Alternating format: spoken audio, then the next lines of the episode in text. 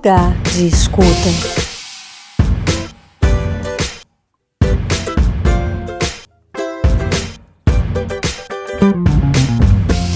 Começa agora o Lugar de Escuta, o podcast do Pão de Açúcar que nasceu para provocar conversas necessárias sobre temas essenciais. O tema desta temporada é maternidade e rede de apoio. Quem lidera essas conversas é a influenciadora Thaís Vilarinho, que é mãe do Matheus e do Thomas, escreve sobre maternidade e criou o perfil Mãe Fora da Caixa. Neste segundo episódio, a Thaís conversa sobre puerpério e ansiedade da separação com a comunicadora, escritora e empreendedora Gabriela Campanella, criadora do perfil Campa Mãe, onde ela escreve para mães com muita leveza sobre diversos temas que costumam causar insegurança e dúvidas. A Gabriela escreveu alguns livros, entre eles Mamãe Você Pode Ir, sobre a ansiedade da separação. Bem-vindas ao lugar de escuta, Thaís e Gabriela. É... Obrigada pelo convite. Para quem não me conhece, eu sou Thaís, sou autora do Mãe Fora da Caixa, do livro Mãe Fora da Caixa, do livro Mãe Recém-Nascida, também escrevo para crianças. E eu estou aqui hoje para conversar com uma amiga muito querida, a Gabriela Campanella, que é mãe de duas crianças, do Bem e da Serena. A Gabriela que tem uh, um Instagram inspirador e que eu acho que passa a maternidade com muita leveza. Gabi, tudo bem? Um prazer estar aqui com você. Oi, tá muito gostoso conversar contigo em mais esse espaço aqui. Obrigada a vocês também pela oportunidade. É, é, isso, eu sou Gabriela Campanella, sou escritora também, sou autora de três livros infantis, que eu digo que são para a família, e um dos meus livros é sobre ansiedade de separação, que é, acho que o tema aqui da nossa, do nosso bate-papo hoje. Legal, Gabi, fala o nome dos seus livros. Então, o meu livro, eu tenho um sobre avós, né? São três infantis, mas eu falo que eles são para a família toda porque é muito construído para que a criança leia com a família e a família também reflita na mensagem. Então, o primeiro deles é o Mamãe Você Pode Ir, que é sobre a ansiedade de separação. O segundo, A Vez da Vovó, que é para. É, fala sobre essa relação singular aí de avós e netos. E o terceiro é para os pais, é o pai de outro planeta, que eu escrevi em coautoria com meu marido. Muito, muito legal, Gabi. E a gente vai falar especificamente, acho que hoje, um pouco mais do tema do seu primeiro livro, né? Eu queria saber como foi a fase de apego com o seu primeiro filho. Quais foram as suas sensações e como foi a realidade desse momento? Lá na sua primeira viagem, Gabi? É, isso foi em 2018, né? É, eu vivia uma fase da vida totalmente diferente da que eu vivo hoje. Eu acho que isso influencia em todas as mães que estão vivendo essa fase de, de ansiedade de separação, de apego. Na época, eu trabalhava fora das 8 às 18, era um escritório do outro lado da cidade, então eu pegava muito trânsito. Meu filho foi para a escola desde os seis meses por um período, e aí logo depois o meu marido perdeu o emprego e assumiu os cuidados com ele integralmente. É, mas uhum. basicamente, assim, quando eu chegava em casa, muitas vezes por semana, o meu filho já tinha dormido. Então era bem sofrido para todos nós. É, quando o primeiro pico de ansiedade de separação aconteceu, foi perto dos oito meses. Ele não pegava no sono de jeito nenhum enquanto eu não chegasse. E ele sempre foi um bebê que dormiu cedo, que teve uns horários é, mais ou menos regulados para dormir. Ele dormia cedo, mas nessa fase ele não pegava no sono de jeito nenhum enquanto eu não chegasse, o que às vezes acontecia bem tarde. Então isso uhum. era era uma, era angustiante para mim, né, que tinha que fazer todo o caminho de trânsito. Pensando nisso, era mentalmente exaustivo, era fisicamente exaustivo. É, ele também uhum. passou por uma fase longa aí de muitos despertares na madrugada por conta desse apego. E uh, naquela época eu achava que aquilo jamais ia acabar. Eu não conseguia enxergar a luz assim no fim do túnel. Então foi uhum. bem difícil. E você teve nessa fase tão tão difícil aí que você descreveu, né, com tantos desafios, você teve alguma rede de apoio? Você trocou com outras mães sobre esse tema? Eu tinha amigas é, virtuais, né? Eu sempre falo muito que é da importância da gente trocar com mulheres que estão vivendo a mesma coisa que a gente, né? A mesma fase. Você tá no seu trabalho também fala muito sobre isso. É, na Com época, a, a, pessoa que foi minha doula de, de, parto, ela reuniu mulheres que tinham parido, que tinham tido seus bebês na mesma época e fez um grupo. Então, ninguém se conhecia pessoalmente, mas virtualmente a gente estava ali trocando diariamente sobre os desafios, porque os bebês estavam todos mais ou menos na mesma faixa. E, Nossa, que maravilha! É, aquela foi a minha rede de apoio, assim, para despejar as angústias e para ouvir outras experiências, né? Eu não tinha a rede de apoio da prática ali no dia a dia, da mão na massa e tal. A não ser, né, eu e meu marido que dividíamos tudo. E uhum. essa fase é uma fase muito do bebê com a mãe, né? Então não tem Total. muito pra onde fugir, mas, mas ter com quem conversar faz toda a diferença.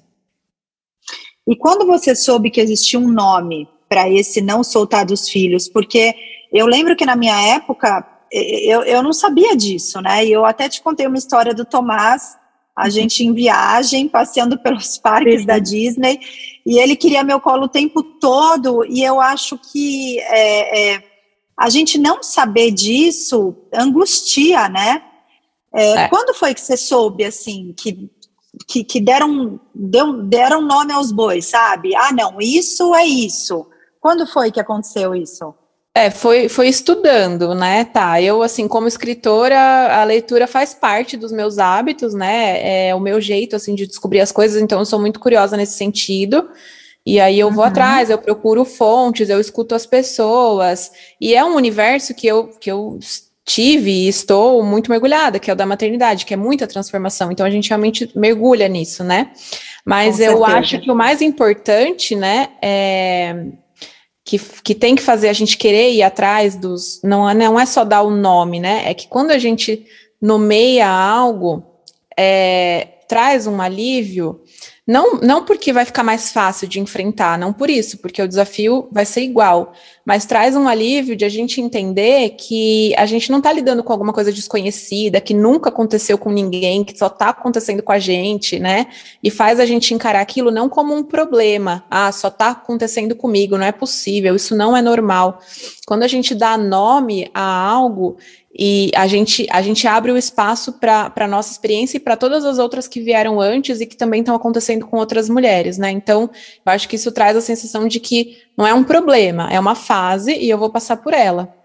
Então, eu Sim. acho que esse, né, esse é o contexto importante da gente nomear. Por isso que é importante ir atrás de informação e estar aberto assim para ouvir, né? E eu acho que, que além disso, sabe, é importante colocar aqui que além do nomear, é o perceber os nossos filhos, né? Entender o contexto e a realidade da família. Isso é algo uhum. que a uhum. gente não vai encontrar em livros, em perfis do Instagram, em, em profissionais, é, em falas de profissionais. Isso é algo que a gente, né? Porque assim, eu lia, eu me informava, mas eu também observava meu filho. É, eu observava. É, como, como um ser único, né, Gabi? Como Isso. um ser único que está vivendo esse processo, assim, que tem as particularidades dele, né? Exatamente, e as dinâmicas da, da família como um todo, porque talvez, isso eu nunca vou saber, mas talvez, se eu estivesse numa, num outro momento de vida, né, mais presente em casa, não trabalhando fora todos os dias o dia inteiro, talvez a gente tivesse, ele, ele tivesse sentido diferente essa primeira fase, né, esse primeiro pico de ansiedade. Talvez. Uhum. Então, assim, mas uhum. foi importante observar que ele, ele sentiu muito e foi sim difícil, acho que por todos os aspectos, né? E inclusive os aspectos pessoais da nossa família. Sim. Então, isso sim. ajuda a conduzir o processo, sabe? Aham. Uhum. Mas afinal, fala aqui para quem está escutando a gente, o que, que é a ansiedade da separação?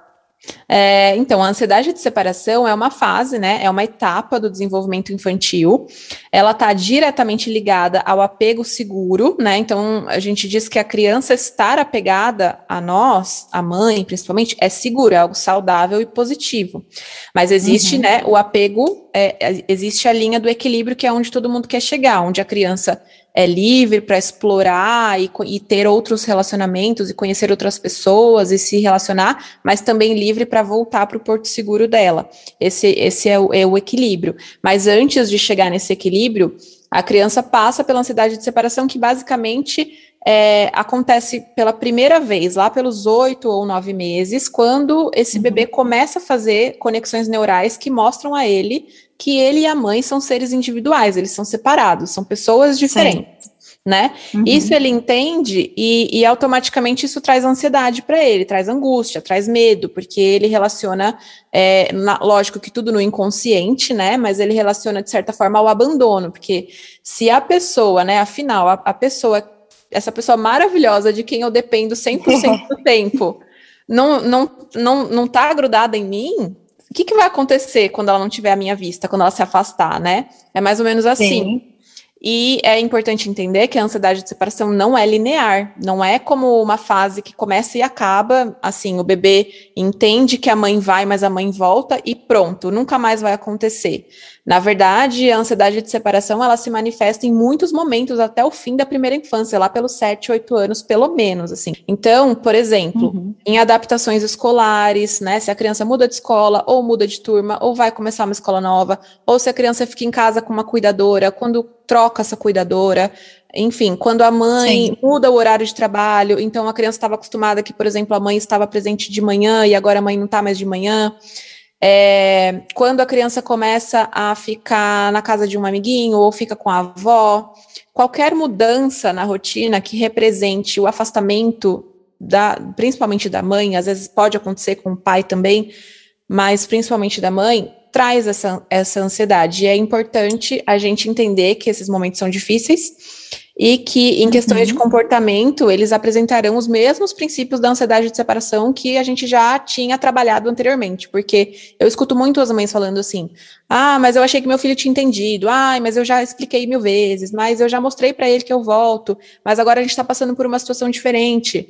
É, e aí eu, eu sempre acho importante reforçar que são situações diferentes, então o comportamento da criança é, se manifesta também, né? Então a gente tem que é, acolher e, e, e, respeitar esses momentos.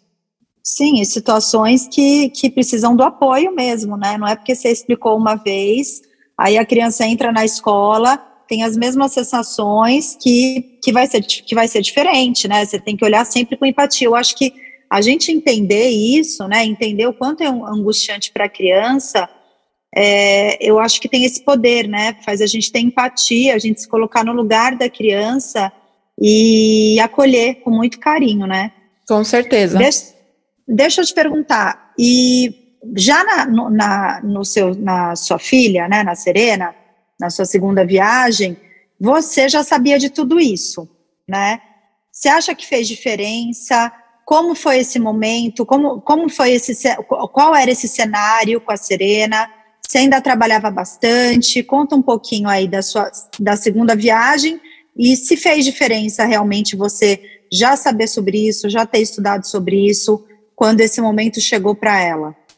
Com certeza fez diferença para mim. Eu já sabia o que esperar, né? Eu lidei muito melhor com as minhas sensações, porque eu acho que a grande diferença é isso, né?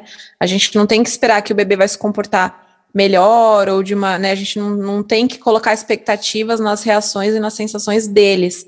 Mas na uhum. primeira vez a angústia era muito minha também, né? Então, na segunda vez eu consegui lidar infinitamente melhor com as minhas próprias sensações, porque eu já sabia o que esperar e eu já entendia o que ia acontecer mais ou menos. E aí eu estava aberta só para observar ela ali e entender e enxergar como que ela ia passar por aquele processo para que eu pudesse acolher, sabe? Então, não houve espaço assim para culpa, para anseios, para sofrimento demais, assim, porque eu estava melhor, eu conseguia acalmá-la melhor e, e, eu acho que é tudo um reflexo, né?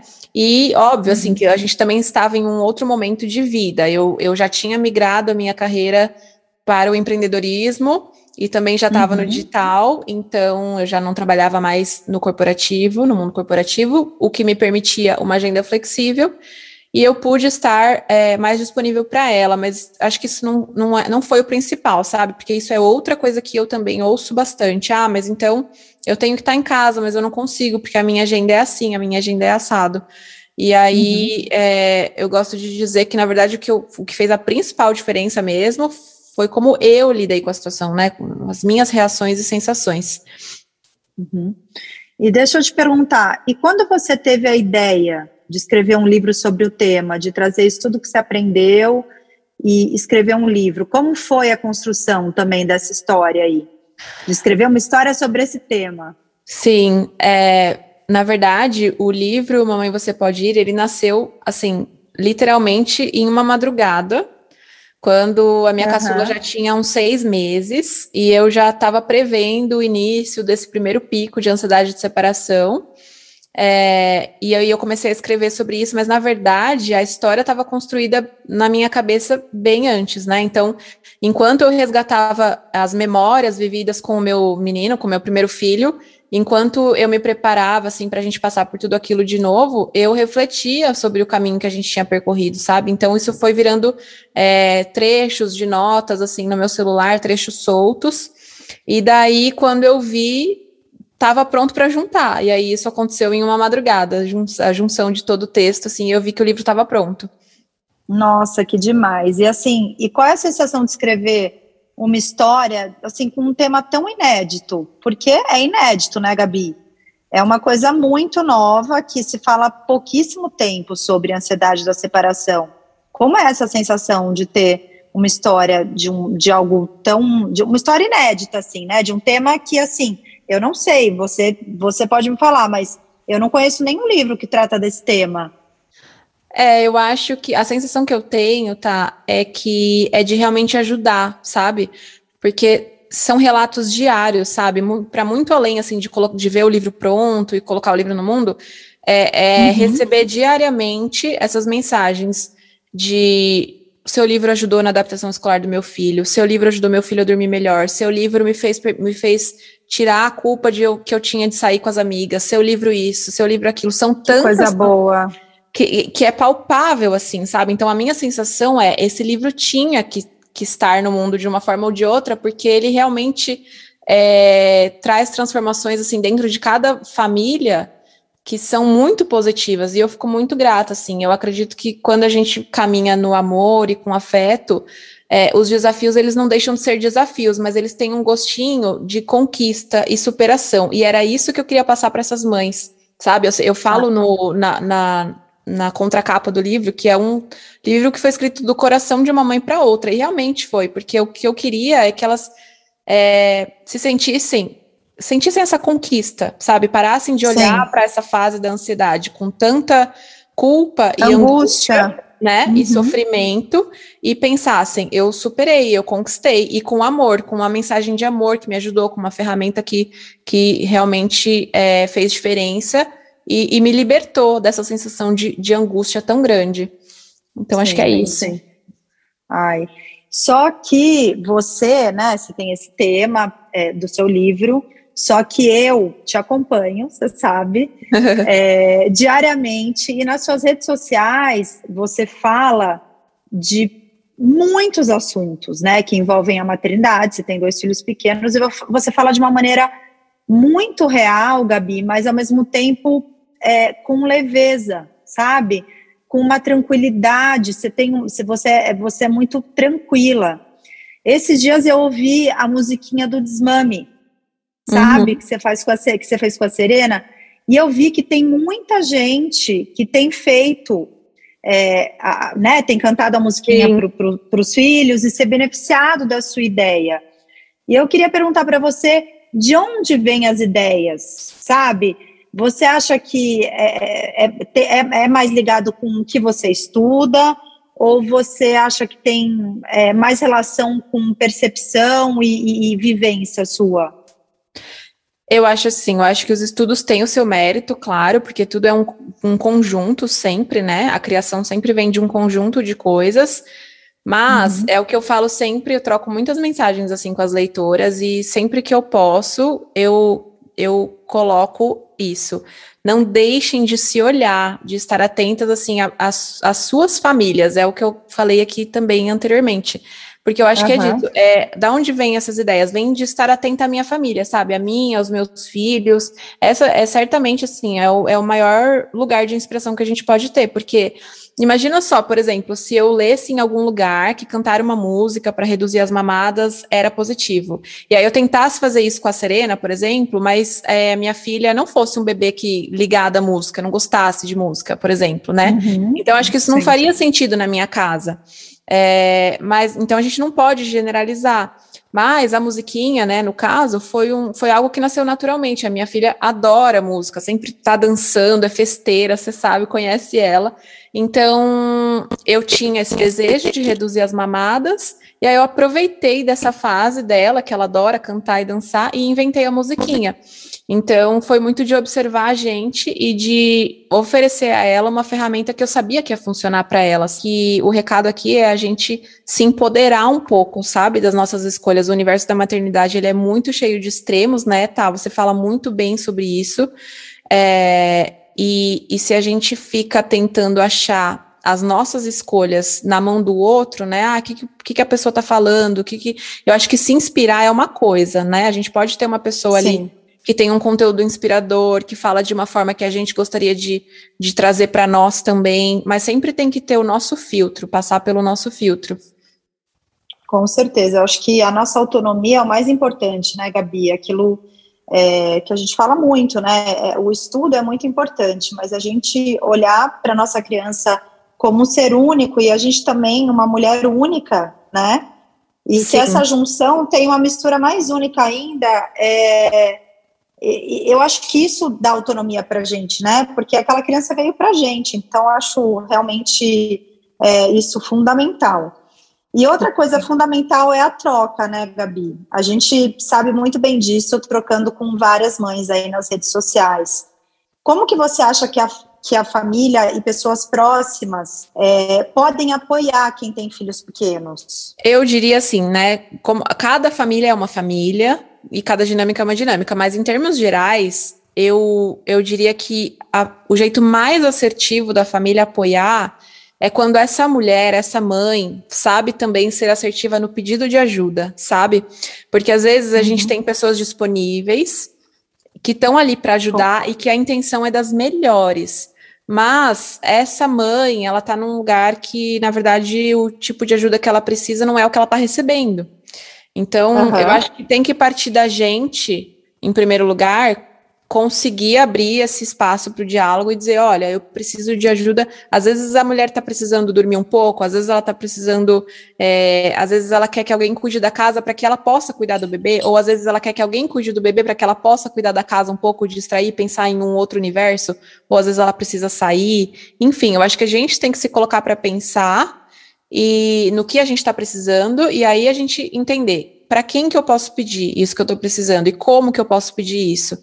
Porque daí, com certeza, uhum. juntando isso com a intenção positiva dos nossos familiares e amigos, é, vai ser mais fácil a gente receber ajuda, né? Porque não vai ter uma pessoa com que vai certeza. negar. Se a pessoa quer ajudar, a pessoa está ali disponível para ajudar e a gente pede exatamente o que precisa, a pessoa vai ficar feliz de fazer, né?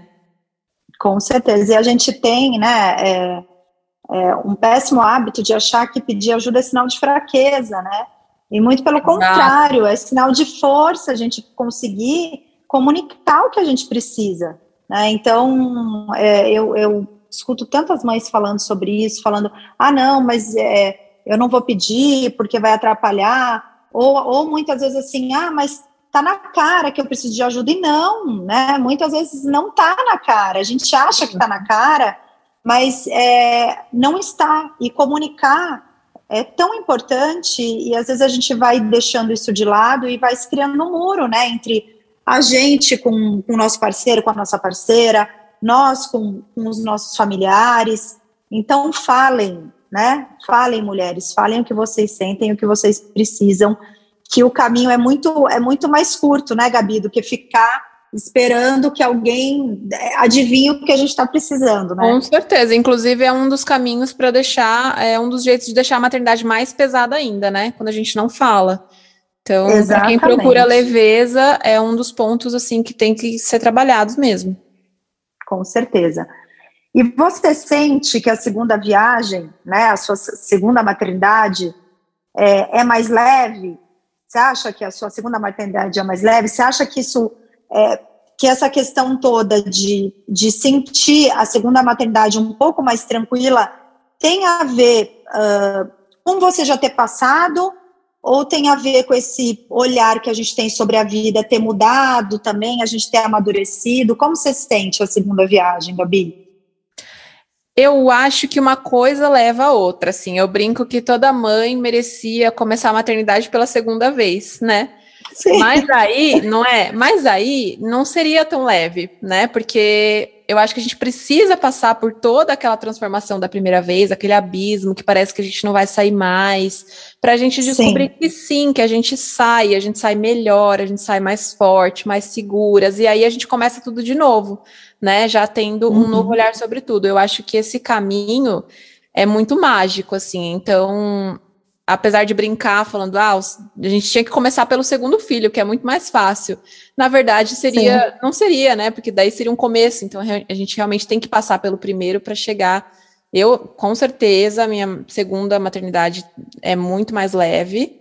É, uhum. Tem as questões práticas, né, tá? Que a gente já não tem mais uh, o mesmo tempo disponível para dedicar para cada mini detalhe de cada coisa que acontece, não é? Sim, assim? Sim, a, exatamente. Né? E acaba que a, também é mais leve por causa disso, porque você não consegue mais se dedicar o tanto que você fez questão de se dedicar da primeira vez e você percebe que ninguém, ninguém morre por isso, pelo contrário, né? As crianças surpreendem muito. Então. É, eu acho que também é, a, a, questão prática também traz muito essa leveza, mas toda essa transformação que a gente passou da primeira vez, com certeza faz a gente chegar na segunda vez mais com um olhar novo sobre tudo, assim.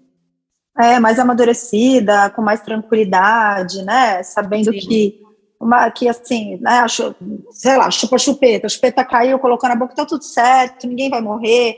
Acho Sim. que a gente tira essa perfeição que, que a, a, perfeição ela angustia muito a gente, né? A gente ficar buscando por uma perfeição. Acho que até a expectativa em cima da criança muda, né? Fica tudo mais, acho que mais fluido, mais natural, né? E acho que até para as crianças é mais é mais tranquilo, né? É, eu acho que a cobrança para um pouco também, né? Porque a gente fica se cobrando, né? Então, as, as primeiras vezes, né? É tudo o primeiro ano de vida do bebê, por exemplo, tem muitas primeiras vezes e a gente quer, tá, quer ficar ali presente em tudo, 100%. E aí a Sim. gente vê que, que isso né, não é bem assim. Então a gente para de se cobrar tanto. Exatamente, com certeza. Gabi, eu amei falar com você. Você sabe que você é uma amiga muito especial. Eu fico encantada de ver seu dia a dia aí nas redes sociais, você sabe disso é, é, a relação, né, sua e do Bruno com as crianças é encantadora. Por favor, quem não acompanha a Gabi, Gabi, deixa o seu arroba aqui. Você já deixou os nomes do li dos livros, agora deixa o seu arroba aqui. Muito obrigada, sabe que eu te amo muito, que você é muito uma pessoa muito especial na minha vida. Obrigada aí por dividir um pouquinho é, mais da sua vida aqui com a gente. Tá, obrigada a você, amiga. Você é um presente na minha vida, eu sempre te falo isso. Adorei esse espaço aqui para a gente conversar. É, foi muito gostoso, muito especial. E o meu arroba, para quem quiser acompanhar lá, o perfil é o Campa Mãe. Então, passa lá que tem bastante experiência que a gente divide e compartilha. E é isso, obrigada. Obrigada, Gabriela. Obrigada, Thaís, por essa conversa tão importante. Assim termina mais um episódio do Lugar de Escuta Especial Maternidade e Rede de Apoio. Eu sou a Cláudia Penteado e me despeço aqui, mas a conversa continua. Lugar de Escuta.